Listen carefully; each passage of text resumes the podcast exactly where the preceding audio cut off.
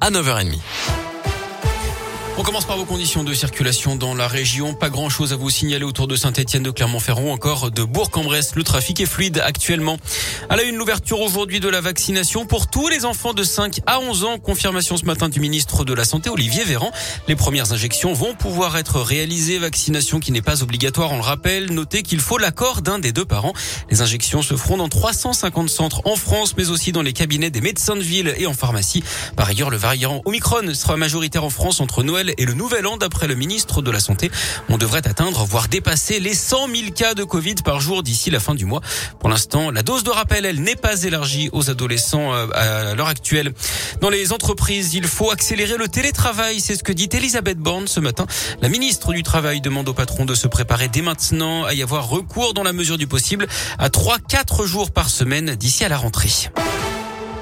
Les suites des voitures de police incendiées à Firmini dans la Loire. Quatre véhicules avaient brûlé entre le 12 et le 14 décembre dernier dans cette commune à une dizaine de kilomètres de Saint-Etienne.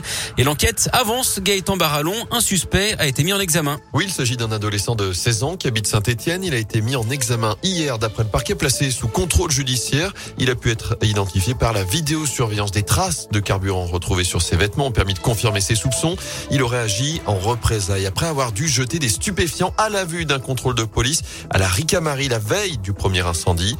Un deuxième Stéphanois de 16 ans, lui aussi placé en garde à vue ce lundi, a été présenté au parquet sous le statut de témoin assisté. Les deux contestent en tout cas les faits qui leur sont reprochés.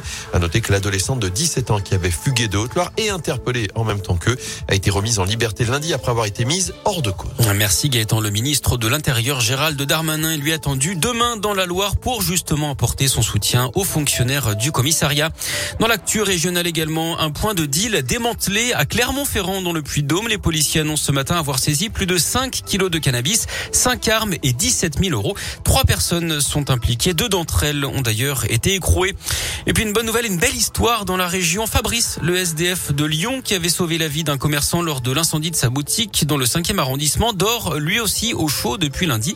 Selon le progrès, il a rejoint une résidence sociale à Lyon. Il a également trouvé un emploi. Un chef d'entreprise l'a contacté directement. Il commencera en janvier dans le secteur de la manutention. Du sport du basket avec la huitième journée de l'Euro et la défaite de la Gelbourg face au leader de la poule Podgorica 86 à 82. Du foot également avec la 19e journée de Ligue 1 Saint-Etienne-Nantes à 21h, Clermont-Strasbourg et OL-Metz. Et puis un coup dur pour les amateurs de McDo au Japon. La firme rationne les frites à cause de problèmes logistiques et de l'épidémie. S'ils n'ont pas frit, ils n'ont donc pas tout compris. Pendant cette semaine de Noël, les clients n'auront donc droit qu'à deux petites portions. Ils doivent en avoir gros sur la patate. Du coup, ils n'ont que leurs yeux pour peler.